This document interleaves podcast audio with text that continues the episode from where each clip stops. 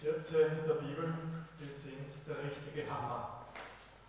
Auch wenn ich sie irgendwie schon kenne und schon mal gelesen habe, dann sind da doch Dinge, die mich immer wieder neu packen und berühren. Und einer von diesen Sätzen steht in Galater 5, Vers 1. Zur Freiheit hat uns Christus befreit. Bleibt daher fest und lasst euch nicht von neuem versklaven. Also Jesus will, dass wir frei sind. Er hat alles getan, damit wir echt und wirklich frei sein können. Aber das ist auch kein Selbstläufer. Ne? Er sagt dann, darum seid fest, seid stark. Ihr müsst diese Freiheit verteidigen. Es gibt Feinde, innere und äußere Widersacher die uns von neuem versklaven möchten, die uns irgendwie wieder so ein Joch auflegen möchten, wörtlich. Diese Freiheit ist unter Attacke, aber wir können, wir müssen sie verteidigen. Lieber Paulus, ist es nicht gefährlich, so etwas zu sagen? Einem Menschen zu sagen, du bist frei, lass dir nur ja nichts anschaffen? Das führt doch unweigerlich ins Chaos. Ohne Gesetze, ohne Regeln geht es nicht. Paulus weiß das und das werden wir gleich sehen. Aber er gibt trotzdem nicht nach. Keinen Millimeter gibt er nach. Er bleibt auf seinem Standpunkt. Wir sind frei und wir müssen uns diese Freiheit bewahren. Die Antwort auf diesen Einwand ist nicht, naja, ein paar Regeln brauchen wir ja doch. Die Antwort ist für Paulus eine radikal andere. Die Antwort ist das, was Paulus die Frucht des Geistes nennt. Und genau über dieses Thema werden wir heute nachdenken. Was ist die Frucht des Geistes? Wir sind in einer Serie darüber, was der Heilige Geist in uns und für uns tut. Und heute geht es um diese Frucht des Geistes. Was heißt das? Es heißt wohl, wenn der Heilige Geist sich in uns entfalten kann, wenn wir ihm Raum geben, wenn er in uns Wurzeln schlagen kann, dann wird er eine Veränderung in uns bewirken. Dann wird er in uns etwas hervorbringen, was ohne ihn nicht möglich wäre. Dann wird er die Grundausrichtung unseres Denkens, unsere, unsere Basismotivationen, richtig stellen, ja, eigentlich vom Kopf auf die Füße stellen, dorthin bringen, wo sie eigentlich sein sollte. Und wenn diese Einstellung, diese Frucht des Geistes unser Leben prägt, dann brauchst du keine Regeln mehr. Dann brauchst du tatsächlich keine Regeln und Gesetze. Dann ist Freiheit möglich. Und das ist schon die Botschaft von heute. Ja, wenn du eine kurze Aufmerksamkeitsspanne hast, dann merk dir das und zappe weiter. Aber mit denen, die noch dabei sind, möchte ich noch ein bisschen genauer darüber nachdenken. Paulus führt das ein bisschen genauer aus, ein paar Verse weiter hinten, Galater 5, immer noch dasselbe Kapitel, aber wir beginnen in Vers 16, die Verse 16 bis 21. Ähm, sagt Paulus genau das, was ich vorhin gesagt habe, wenn es keine Regeln gibt, gibt es im Normalfall Chaos. Ich habe das genannt, der Weg ins Chaos.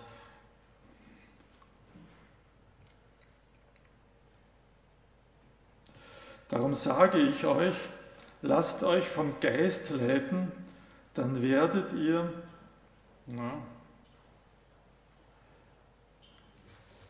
schon, das, die Werke des Fleisches fange ich an. Das ist erst Vers 19, sorry. Die Werke des Fleisches sind deutlich erkennbar. Unzucht, Unsittlichkeit, ausschweifendes Leben, Götzendienst, Zauberei, Feindschaften, Streit, Eifersucht, Jezorn, Eigennutz, Spaltungen, Parteiungen, Neid und Missgunst, Trink- und Essgelage und ähnliches mehr. Ich wiederhole, was ich euch schon früher gesagt habe. Wer so etwas tut, wird das Reich Gottes nicht erben. Der Weg des Fleisches, sagt Paulus hier, der Weg des Fleisches führt ins Chaos. Was ist Fleisch? Wir denken dann wohl eher an unseren, an unseren Körper, äh, sozusagen unser Körper gegen, gegen den Geist. Aber das ist nicht im Grunde das, was Paulus hier meint, sondern wenn Paulus vom Fleisch redet, dann meint er den Menschen in seinem Normalzustand, einen Menschen ohne Gott. In seinem Denken ist es so, dass wir alle in unserem Normalzustand von Gott getrennt sind, auf unsere natürlichen Fähigkeiten angewiesen sind, auf unsere normalen menschlichen Ressourcen angewiesen sind und mit diesen Ressourcen, ja, in diesem, in, auf diesem Weg des Fleisches, können wir dem Chaos nichts entgegensetzen. Wie gesagt, ohne Regeln geht es nicht. Der Weg des Fleisches führt ins Chaos. Nun, niemand, kein Mensch ist in allen diesen Dingen, kommt in allen diesen Dingen ans Ziel. Ja, niemand macht alle diese, diese äh, Sachen, die Paulus hier, hier auflistet. Niemand schöpft das Potenzial voll aus, weder im Guten noch im Bösen. Aber jeder von uns kennt diese Dinge. Jeder von uns war schon oder ist irgendwo auf diesem Weg ins Chaos. Niemand kann sich dem entziehen, was unser natürlicher Mensch vorgibt. Schauen wir uns kurz an, wie dieser Weg verläuft. Ähm, es klingt nach einer Reihenfolge, ich weiß nicht, ob es streng so eine Reihenfolge ist, die immer so laufen muss, aber sie hat eine gewisse Logik. Paulus beginnt im Bereich der Sexualität, Unzucht, Unsittlichkeit, ausschweifendes Leben. Und wahrscheinlich ist das tatsächlich der Bereich, in dem es uns am schwersten fällt, die Gedanken, die Weisheit Gottes anzunehmen, so zu denken, wie Gott es sich gedacht hat, zu verstehen, was er meint und auf seinen Weg zu gehen. Unsere sexuellen Bedürfnisse sind einfach zu stark, um sie, einfach, um sie so einfach in die Schranken zu weisen. Ohne Gottes Hilfe wird es kaum gelingen, unsere Sexualität in gesunden Bahnen zu halten und auf eine gesunde Art und Weise zu leben. Das galt damals im Römischen Reich genauso wie es heute in unserer Zeit gilt. Der Mensch in seinem Normalzustand wird nach dem Prinzip leben, dass meine Bedürfnisse, Freud hätte gesagt, meine Triebe, Paulus spricht hier von äh, Leidenschaften und Begierden, ja, das ist im Grunde genommen sind die Dinge, dieselben Dinge. Meine Bedürfnisse sind einfach so stark, die schreien nach Erfüllung und ich muss tun, was ich nur kann, um sie zu erfüllen. Aber dann bleibt es nicht dabei, das ist das Interessante. Wenn ich in einem Bereich beginne, den Willen Gottes ein bisschen auf die Seite zu schieben, dann wird das in anderen Bereichen Auswirkungen haben. Es ist ein bisschen wie bei einem Domino. Ich schmeiße ein Steinchen um, aber der Stein schmeißt das nächste um und das nächste und das nächste und so können tausende Steine fallen. Wenn ich beginne in diesem Lebensbereich, in dem Fall in der Sexualität, gegen den Willen Gottes zu leben, dann werde ich weiter auf diesem Weg gehen. Der nächste Bereich, den Paulus erwähnt, ist der Bereich von Einfluss und Macht. Er spricht von Götzendienst und Zauberei. Und ich sehe das jetzt so, dass Götzendienst einfach der Versuch ist, Einfluss auf mein Schicksal zu nehmen. Irgendwie die kosmischen Mächte, die Götter, irgendwas, was da draußen ist und mein Schicksal lenkt, milder zu stimmen und dafür zu sorgen, dass mein Leben angenehm verläuft. Götzendienst und Zauberei, da versuche ich das dann da auch andere in meinen Einflussbereich zu bekommen. Einfluss auf das Leben eines anderen Menschen zu bekommen, indem ich irgendwelche kosmischen Mächte anzapfe oder was es dann, was es dann ist. Und dann kommt der ganze Bereich der zwischenmenschlichen Beziehungen.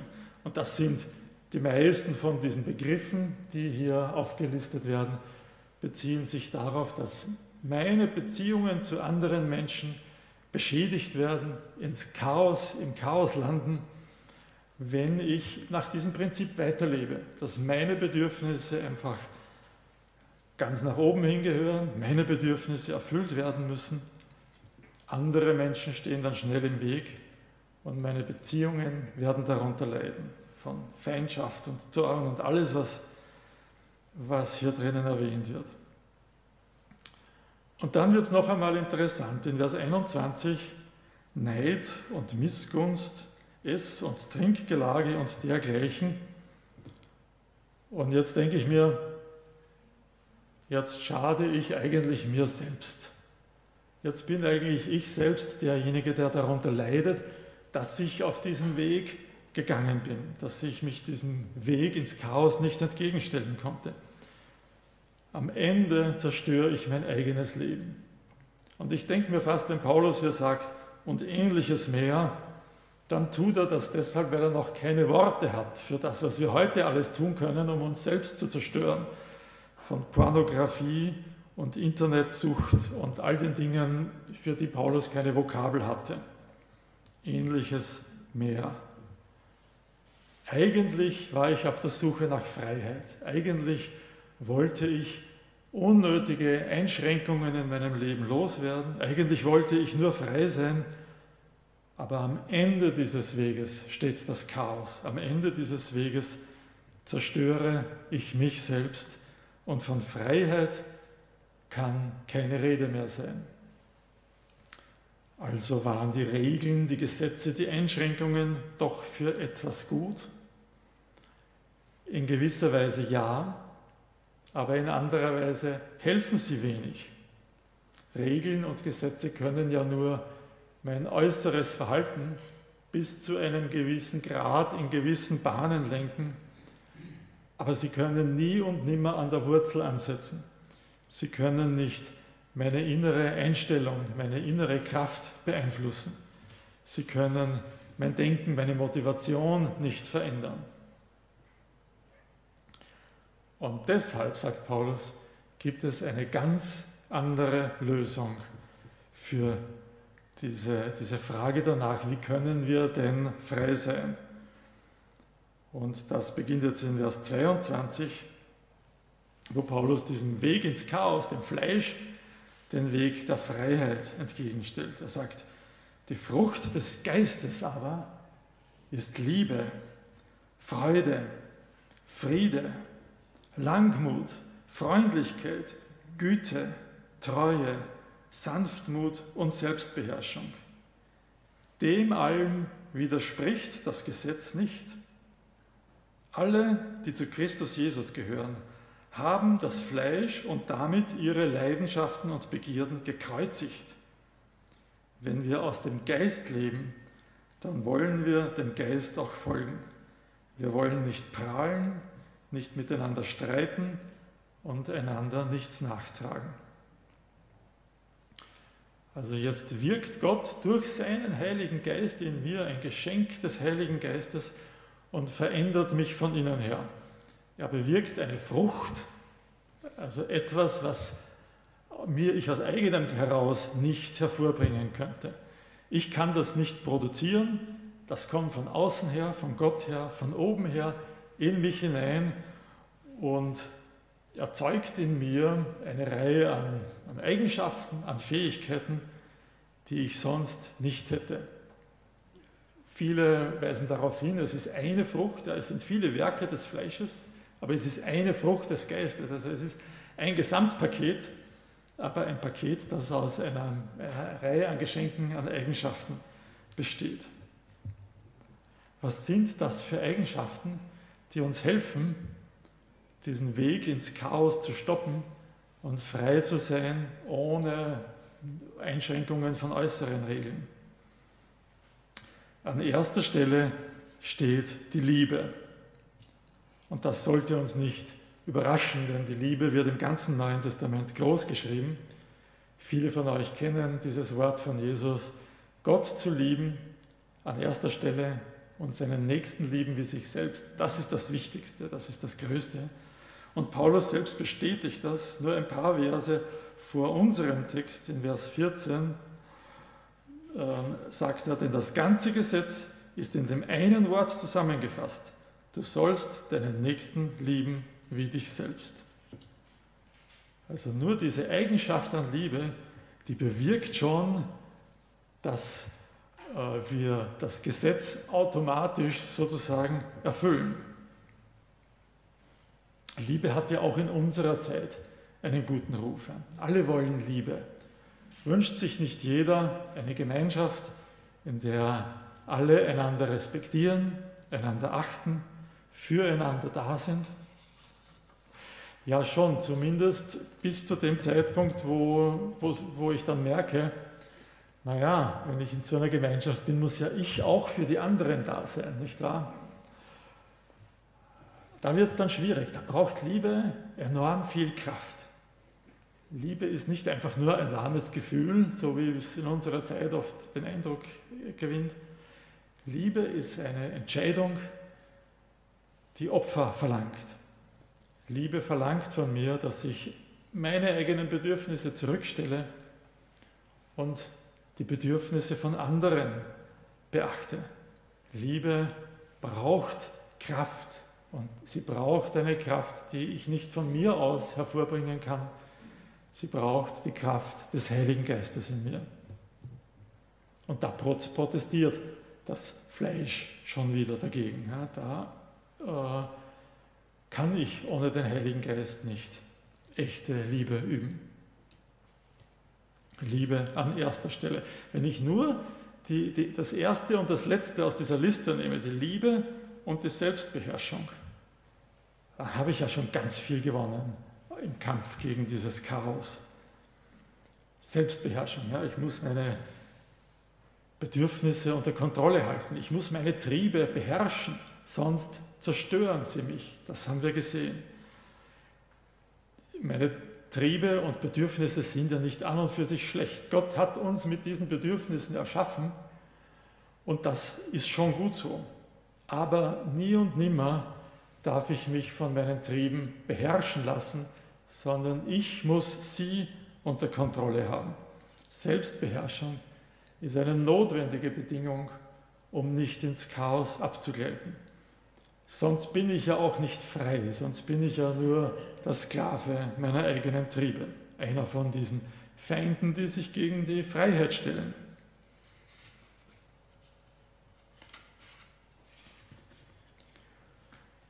Liebe und Selbstbeherrschung, die zwei machen schon ganz viel aus. Und vieles, was dann dazwischen erwähnt wird, sind eigentlich Ausprägungen von Liebe, so wie vieles, was in, in den Werken des Fleisches genannt wurde, einfach Dinge waren, die unsere zwischenmenschlichen Beziehungen zerstört haben.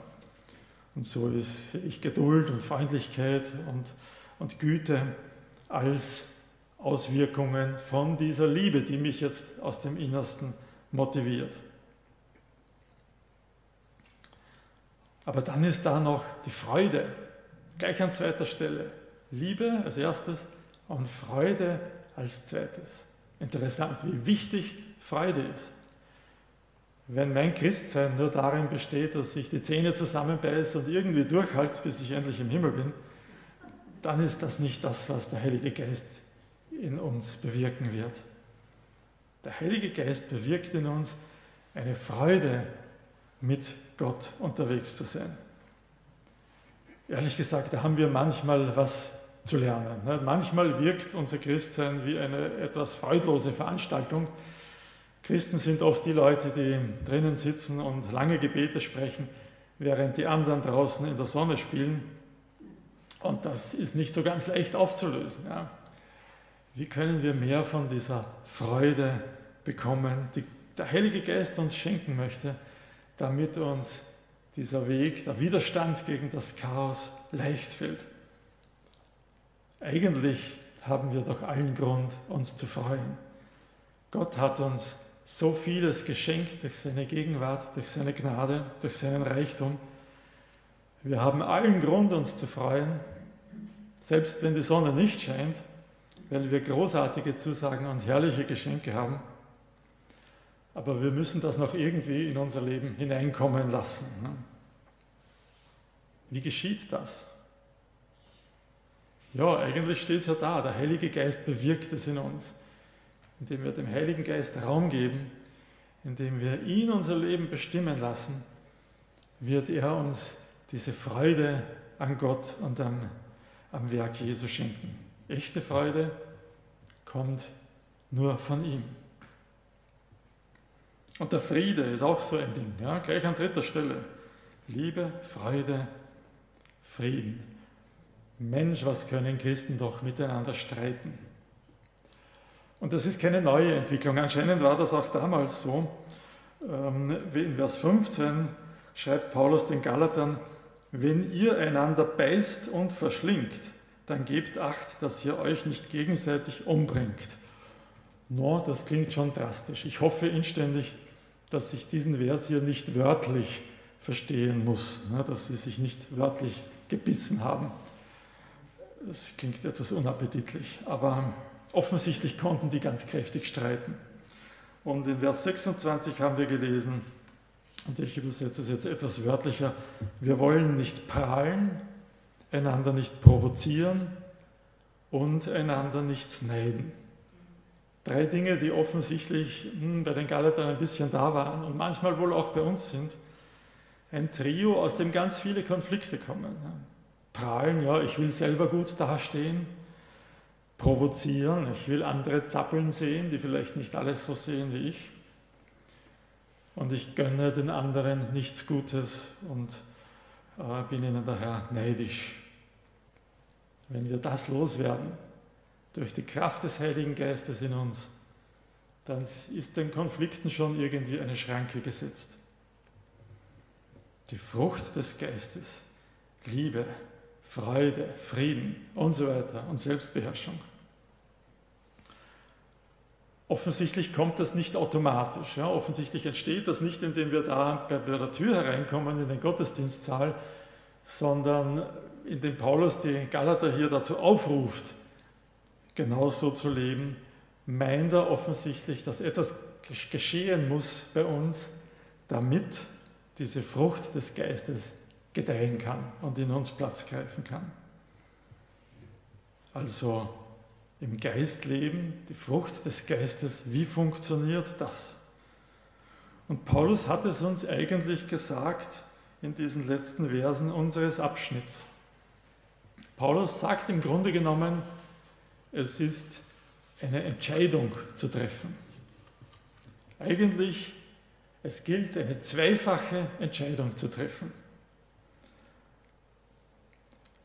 Die erste Entscheidung, die ist gleich in Vers 24. Die sollte jetzt da sein. Galater 5, Vers 24. Er sagt, alle, die zu Christus Jesus gehören, haben das Fleisch und damit ihre Leidenschaften und Begierden gekreuzigt. Du liebe Zeit, was heißt das? Ich denke, es ist eine eher drastische Art und Weise, wie Paulus uns sagen will, wenn du zu Jesus Ja sagst, dann sagst du gleichzeitig Nein zu deinem Egoismus, Nein dazu, dass du nur für deine eigenen Bedürfnisse lebst. Und dieses Nein ist ein so radikales Nein, dass es wie eine Kreuzigung ist. Ja? Gekreuzigt und gestorben. Dieses Ja zu Jesus ist eine Kehrtwende, die du einmal vollzogen hast und dann bist du einfach auf einem anderen Weg als vorher. Nicht mehr auf dem Weg des, ins Chaos, sondern auf dem Weg der Frucht des Geistes. Diese Kehrtwende nennen wir manchmal Bekehrung, manchmal sogar Neugeburt, wieder so ein Bild, das zeigt, wie radikal diese Kehrtwende in unserem Leben ist. Aber dann gibt es noch eine weitere Entscheidung zu treffen. Und das ist gleich der nächste Vers. Vers 25, jetzt ganz wörtlich übersetzt, wenn wir durch den Geist leben, dann lasst uns auch im Geist wandeln. Wird ein bisschen altmodisch gesagt, aber was meint Paulus hier? Wir haben ein neues Leben bekommen durch den Heiligen Geist, diese Kehrtwende, die wir vollzogen haben. Das ist etwas, was der Heilige Geist in uns getan hat. Wir leben jetzt durch den Geist. Dadurch haben wir auch andere Möglichkeiten als früher. Wir haben eine Kraft in uns, eine Kraft, die genau diese Frucht des Geistes hervorbringen kann. Und diese Kraft sollen wir auch nützen. Diese Möglichkeiten sollen wir jetzt ausschöpfen. Lasst uns durch den Geist wandeln. Und das ist jetzt Hier verwendet Paulus die Zeitform des Präsens, also etwas, was nicht einmal passiert, so wie diese Kehrtwende, die ich erwähnt habe, sondern das ist etwas, was jeden Tag, jede Stunde passieren muss, durch den Geist wandeln. Das ist etwas Dauerhaftes.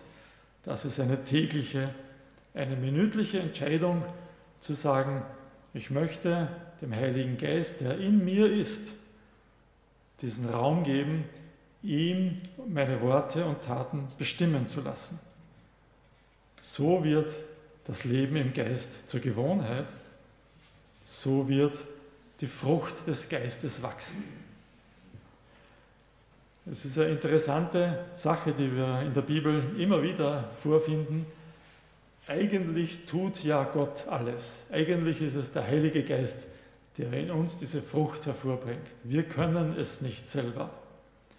Aber wir sind trotzdem nicht einfach passiv. Wir lehnen uns nicht einfach zurück und lassen das geschehen, sondern meine Entscheidung ist es, ob ich diese Kraft Gottes auch wirken lassen möchte. Mein Mitwirken ist wichtig, damit diese Frucht wachsen kann. Es ist beides da. Es greift immer Gottes Wirken Hand in Hand mit meinem Wirken. Beides gehört zusammen. Und so können wir uns auf diesen Weg in die Freiheit machen. Zur Freiheit hat uns Christus befreit. Unglaublich. Wir können echt und wirklich frei sein. Aber nicht, solange wir in unserem Normalzustand bleiben, sondern nur, indem wir dem Heiligen Geist erlauben, unser Leben zu bestimmen, uns von innen heraus zu verändern, indem ich diese Kehrtwende zu Jesus, die ich einmal vollzogen habe, Tag für Tag bestätige durch meine Entscheidungen. So bin ich frei. Das ist der einzige Weg in die Freiheit, der wirklich funktioniert. Und so lässt der Heilige Geist seine Frucht an uns wachsen. Liebe, Freude, Frieden und so weiter. Und Selbstbeherrschung. Was für eine kostbare Frucht, was für herrliche Fähigkeiten, die uns der Heilige Geist hier schenkt. Deshalb bleibt stark und lasst euch nicht von neuem versklaven, auch nicht durch eure eigenen Triebe und äh, Bedürfnisse. Wir feiern diese Freiheit im Geist gleich nachher im Abendmahl. Und das ist eigentlich eine herrliche Gelegenheit, um in einem Fest, in einem freudevollen Fest, das zu feiern, was Jesus da für uns getan hat. Er hat sich fesseln lassen, damit wir frei sein können. Er hat sich festnageln lassen an diesem Kreuz, damit wir uns von nichts mehr versklaven lassen. Er hat uns diesen Heiligen Geist geschenkt, der unser Leben bestimmen soll.